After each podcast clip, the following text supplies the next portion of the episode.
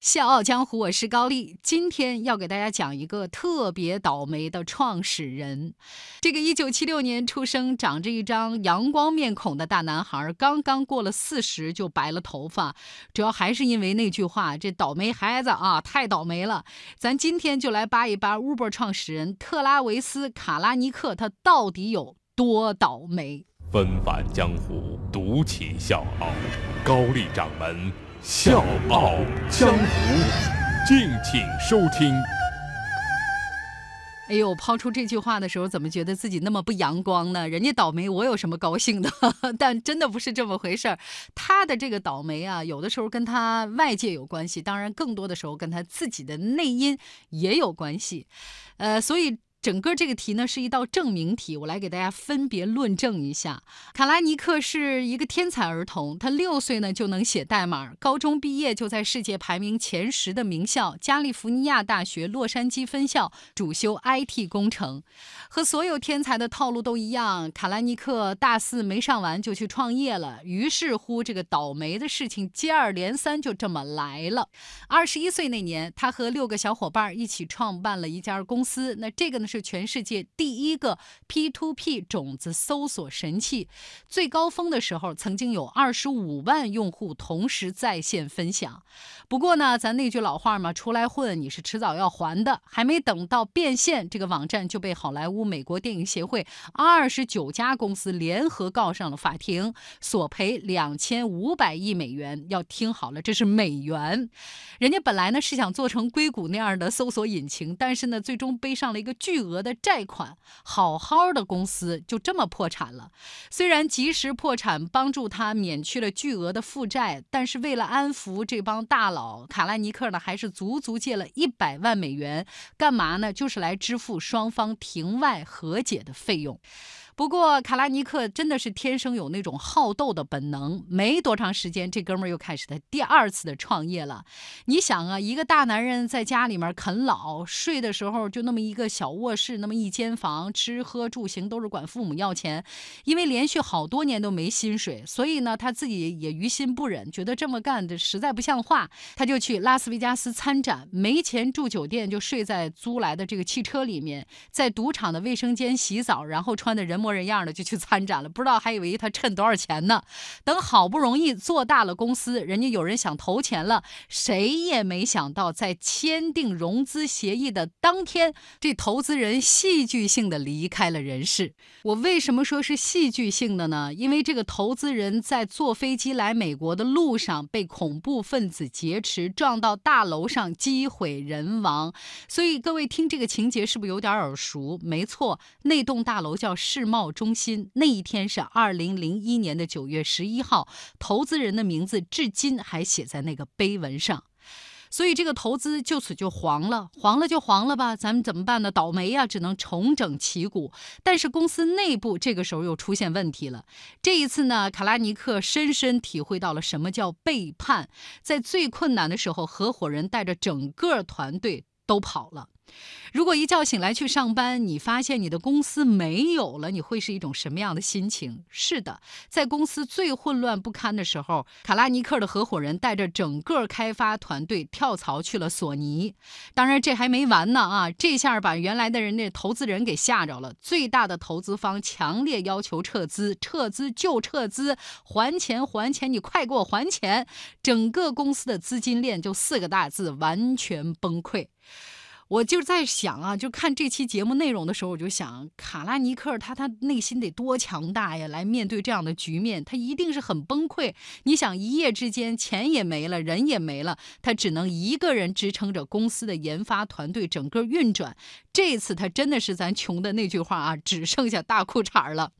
没人没钱，这个公司是越来越差。为了保证给剩下的员工发得起工资，他又做出了一个决定，而这个决定我给他一个定语，就是作死的决定。为什么？因为他不给员工缴个人所得税，这一下他真的是作大发了。因为在美国这个人权社会里，你你这个行为简直是往枪口上撞。没多长时间，法院的传票就来了，要么罚款，要么坐牢。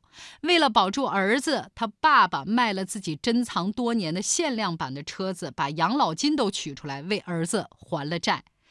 经过这件事儿，小卡对父母别提有多自责了，他就想办法去弥补。所以在接下来的六年时间里，他每天都在打拼，每天都被拒绝几百次，电话打到差点他耳朵都失聪了。好在接下来的日子，我们这个倒霉蛋儿没有消沉下去，而是逼着自己每天都出去跑业务。他规定说，每天我要跑十五家公司。但是你想想，现实哪有那么容易啊？事实证明，如果一天想要完成十五家公司，头天你至少要打出几百通的电话跟人家预约。为了实现自己的诺言，这个大男孩足足跑了六年业务，每天每天被拒绝，再打频繁的接线，给卡拉尼克带来了严重的后遗症。就直到现在，直到今天，一到晚上他的耳朵就会疼。当然，也正因为如此，卡拉尼克才能一个人扛下了整个公司的运营。那段日子惨得连他自己都看不下去了，所以为了纪念那段时光，他充满仪式感的在一双袜子上印了这么几行字：流血。流汗吃泡面，用这样的方式不断的鼓励自己。不过耳鸣还算有回报。后来这家公司被小卡卖了两千三百万美金，拿到钱的第一件事，小卡就去做了环游世界。大家肯定在想，哎呦，这哥们儿怎么这么惨呢？我们都听不下去了，终于苦尽甘来了，是吧？哎，我要告诉各位，千万别高兴得太早。恰恰就是因为他这个环游世界的举动，又把他推向了一个更惨的深渊。我是吴伯凡，邀请你在微信公众号搜索“经济之声笑傲江湖”，记得点赞哦。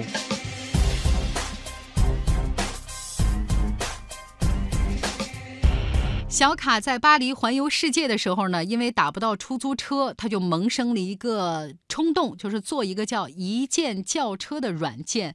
而因为这个冲动，小卡做了一个全世界麻烦最多的公司，就是。Uber，小卡第一天做 CEO 就收到了法院的传票，面临每单五千美元的罚款，还有就是九十天的监禁。后来呢，Uber 到全球地推，每到一个国家就会被当地的政府和出租车公司封杀。马德里一个法官曾经裁定 Uber 司机不能载客，Uber 一度暂停业务。巴黎呢也曾经有几千名的出租车司机上街抗议，甚至是焚烧汽车。德国的出租车司机罢工行来抵制 Uber，甚至呢，连硅谷的大神彼得泰尔都把 Uber 称作是硅谷最没有道义的公司。另外，也有人写文章说，Uber 代表着邪恶的资本力量，所有人都应该保持警惕和担忧。所以，故事讲到这儿，我们的主人公小卡的倒霉事儿，咱也说的差不多了。后面的事儿呢，想必大家都清楚。经历过大风大浪的卡拉尼克，怎么会被这点小小的压力吓倒呢？今天的 Uber 在每个城市都复制着它在旧金山的发展轨迹，挑战现有秩序。引起争议，被出租行业敌视，被监管部门打压，不低头发展壮大，最后被默许，乃至得到正式认可。和竞争者对抗，和监管者对抗，和旧行业旧秩序对抗，直到颠覆这一切。这就是卡拉尼克的本能。在他的带领下，这家不断被各种力量阻拦的公司，如今已经入入驻全球三百多个城市，估值将近七百亿美元，一下子成为全世界最值钱的公司。所以，看看卡拉尼克的人生轨迹，我们就知道了。这个一九七六年八月六号出生的狮子座男人，一辈子做的事儿可以归结为两点：挑战权威，永不认输。今天节目最后，我想用卡拉尼克在第二次创业当中的一段话作为结束语，挺让我感动的。他说：“想象一下，我连续六年每天都会被人拒绝几百次。当你有这种体验之后，你肯定会成为一个坚强的人，你会有无坚不摧的信仰，让你永远向前。”小江，我是高丽，明天见。